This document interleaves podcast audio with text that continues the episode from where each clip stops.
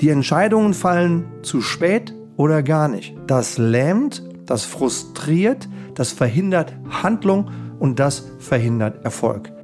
Man kriegt einfach weniger geschafft, wenn man nach Perfektion strebt. Hallo liebe Leitwölfin, hallo lieber Leitwolf. Ganz herzlich willkommen zur heutigen Leitwolf Podcast Folge. Heute über ein Thema, das immer mehr Führungskräften immer öfter im Wege steht. Perfektionismus, dieses schleichende Gift und wie du es stoppen kannst. Immer wieder, auch in diesen letzten zwei, drei Wochen, begegnet mir dieses schleichende Gift im Kopf manches einer unserer Kunden. Also sie streben nach Perfektion und wundern sich, warum es nicht klappt und geraten manchmal auch noch unter Stress. Warum nenne ich eigentlich Perfektion das schleichende Gift? Drei Gründe. Erstens, Perfektion ist gar nicht erreichbar. Wenn Perfektion Fehlerfreiheit bedeutet, ist sie für Menschen nicht erreichbar. Für mich jedenfalls nicht. Denn Menschen machen nun mal Fehler. Wenn Menschen also Perfektion anstreben, streben sie etwas an, was nicht erreichbar ist und sie riskieren damit, sich selbst und andere krank zu machen. Das ist der erste Grund. Zweitens, ich finde, Perfektion ist auch gar nicht wünschenswert. Denn wenn Perfektion bedeutet, dass etwas nicht mehr verbessert werden kann, dann finde ich sie nicht wünschenswert. Denn wir wollen doch Dinge und uns selbst weiterentwickeln und verbessern. Also zweitens, für mich ist Perfektion auch nicht wünschenswert. Und drittens, Perfektion verlangsamt extrem. Entscheidungen fallen spät, zu spät oder nie. Einfach nur, weil eine wichtige Person im ganzen System, im Team, in der Firma Perfektionist ist. Die Entscheidungen fallen zu spät oder gar nicht. Das lähmt, das frustriert, das verhindert Handlung und das verhindert Erfolg. Deswegen nenne ich Perfektionismus das schleichende Gift. Und nicht nur im Privatleben, sondern auch im Geschäftsleben hat Perfektionismus Auswirkungen. Ich in meiner Karriere habe als selbst als Führungskraft oder jetzt eben seit über zehn Jahren mit 9000 Führungskräften in 140 verschiedenen Firmen immer wieder wahrgenommen, wie sich Perfektionismus im Geschäftsleben auswirkt. Erstens, Paralyse durch Analyse. Keine Handlung. Kennst du das auch? Dass manchmal eine Analyse gefahren wird. Sie ist fast gut. Sie ist auch fast komplett, aber es fehlt immer noch so ein kleines bisschen. Also nochmal Analyse und noch eine Analyse und noch eine Analyse. Bis in die Paralyse. Ja? Weil man nach der perfekten Wahrheit in der Analyse sucht. Und weil diese Personen, die das fordern, sich dann nicht trauen zu entscheiden. Und infolgedessen nichts passiert. Ja, wie schnell ist nichts passiert? Sagt meine Schwiegermutter immer. Keine Handlung. Das ist die erste Auswirkung im Geschäftsleben. Die zweite Auswirkung, und die passiert in den letzten Jahren alarmierend häufig, schlechtere mentale Gesundheit.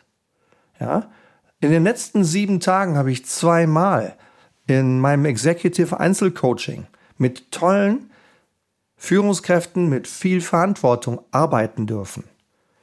Der eine ist selbst bedroht von einem Burnout und der andere hat einen Mitarbeiter davor bewahrt, weil er rechtzeitig die Signale gehört und gesehen hat und die Bremse gezogen hat und für diesen Menschen jetzt eine neue berufliche Aufgabe in derselben Firma sucht.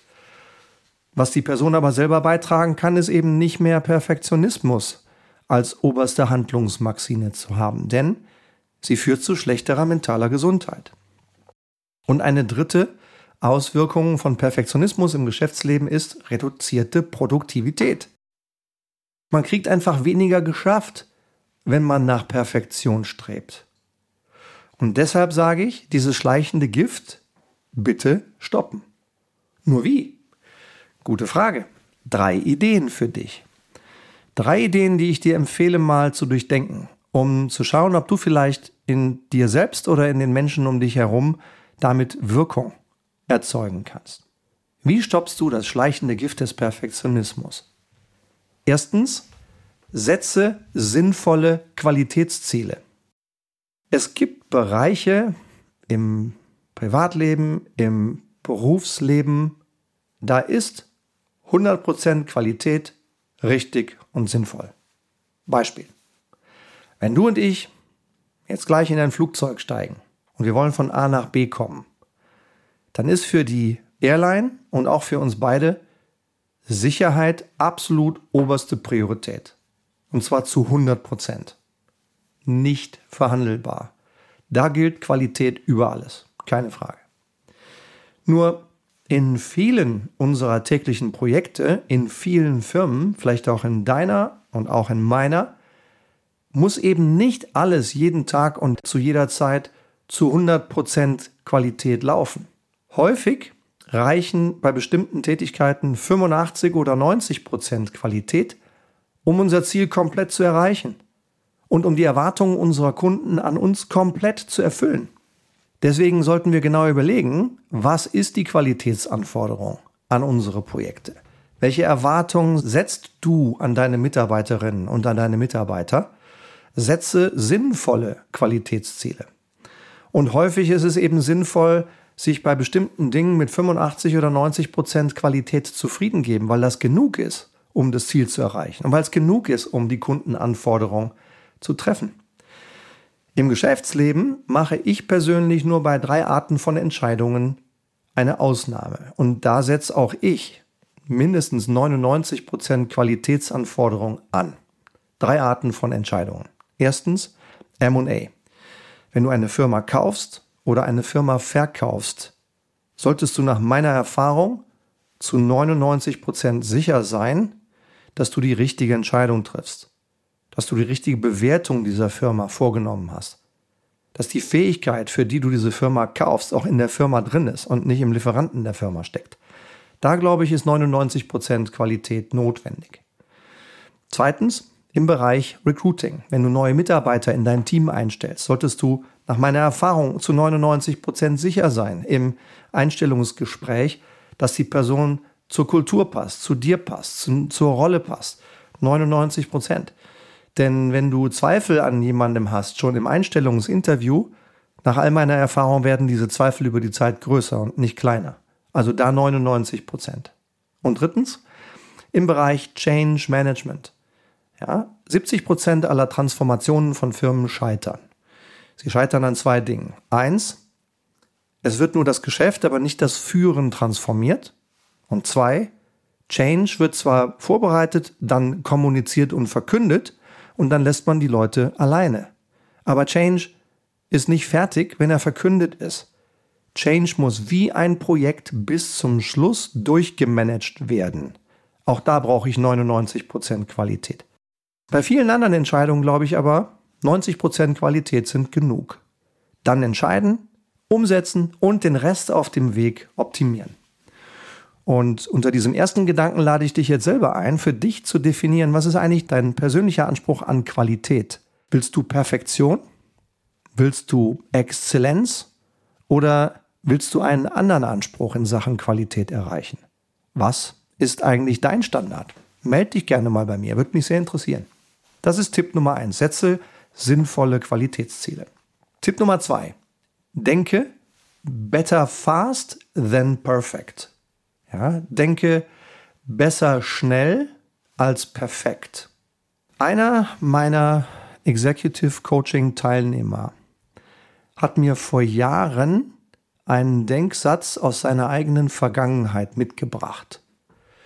Er ist Kanadier und er sagte, Stefan, da, wo ich groß geworden bin, in dem Land, in der Region und vielleicht auch in der Familie unter diesen Freunden, da galt immer wieder der Satz, Never in a hurry to make a bad decision. Niemals in Eile eine schlechte Entscheidung zu treffen. Durch die Zusammenarbeit mit dir habe ich gelernt, dass dieser Satz manchmal richtig ist, häufig aufhält. Ich glaube, es ist viel besser zu sagen, Better fast than perfect. kommt von ihm. Ja? Und ich finde, das ist ein großartiger Gedanke, den ich dir empfehlen würde, auch zu denken. Denke lieber schnell als perfekt. Das gilt in den meisten Fällen, vielleicht nicht in allen, aber es gilt in sehr vielen Fällen. Und wenn du etwas schnell zu 90 Prozent Qualität bringst, dann entscheidest, umsetzt, in Handlung kommst, dann kannst du den Rest auf dem Weg noch optimieren. Also Tipp 2, denke besser schnell als perfekt. Und Tipp Nummer 3, erlaube Fehler. Dir selbst und anderen.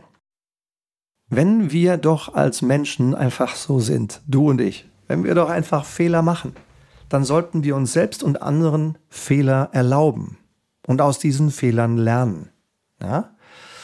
Ich finde auch ein, ein Zitat sehr gut und sehr treffend in diesem Kontext. Sometimes you win and sometimes you learn. Ja? Manchmal gewinnst du und manchmal lernst du. Ich finde das deswegen so cool, weil klar kann man auch mal verlieren, aber das kann man sich auch umdefinieren. Wenn ich in einer Niederlage schnell die Kraft habe, zu lernen aus dem, was ich falsch gemacht habe, und dieses Lernen schnell in eine Verbesserung umsetze, dann steigt sehr schnell die Chance, dass ich im nächsten Spiel wieder gewinne. Ja, deswegen, sometimes you win, sometimes you learn. Begreife Fehler als eine Chance. Erlaube den Leuten in deinem Team, Fehler zu machen, ohne dass sie sich von dir bestraft fühlen durch deine Aussagen, durch deinen Ton, durch eine Handlung, sondern mach genau das Gegenteil. Geh du vor als Leitwölfin und Leitwolf. Teile selbst mal deine eigenen Fehler mit. Zeig den Menschen, dass du Mensch bist. Zeig den Menschen, dass du Fehler gemacht hast und wie du aus diesen Fehlern gelernt hast. Das erlaubt den anderen von dir zu lernen. Das erlaubt den anderen weniger Angst zu haben, weil sie merken, ah, meine Chefin und mein Chef hat ja auch schon mal Fehler gemacht. Das ermöglicht psychologische Sicherheit in deinem Team. Das wichtigste Element für erfolgreiche Teams. Dieses eine Gefühl, psychologische Sicherheit. Ja, und das ist auch ein Weg, wie du als Vorbild das vorleben kannst, wie du Fehler zugestehen kannst, eigene und die bei anderen und aus Fehlern lernst. Und auch das ist ein klasse, sehr wirksamer Weg, um Perfektionismus aus dem System rauszukriegen. Das sind meine drei Tipps, ja, wie du Perfektionismus, dieses schleichende Gift, wirksam stoppst. Tipp Nummer eins: setze sinnvolle Qualitätsziele.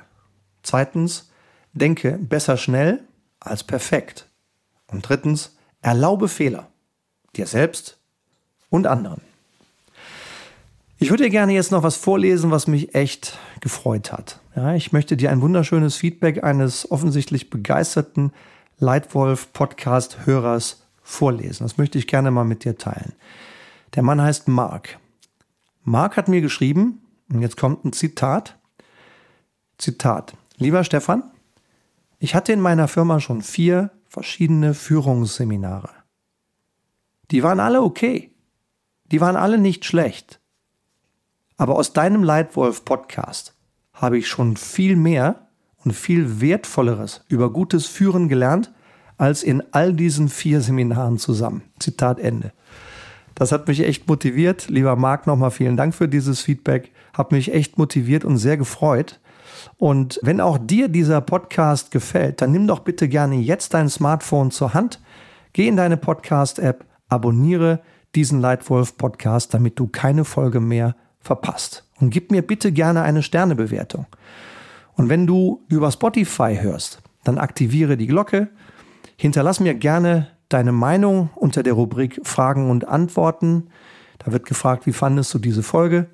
Ich würde wirklich gern verstehen, wie dir dieser Podcast gefällt, welche Fragen du hast und würde mich tierisch freuen, wenn du dir diese Minute jetzt Zeit nimmst, kurz in dein Smartphone zu gehen und kurz drauf zu drücken auf die Feedback Blöcke in deiner App, auf Spotify, auf iTunes und auch in den anderen, weil dein Feedback motiviert mich sehr. Lass uns gerne in den Austausch kommen.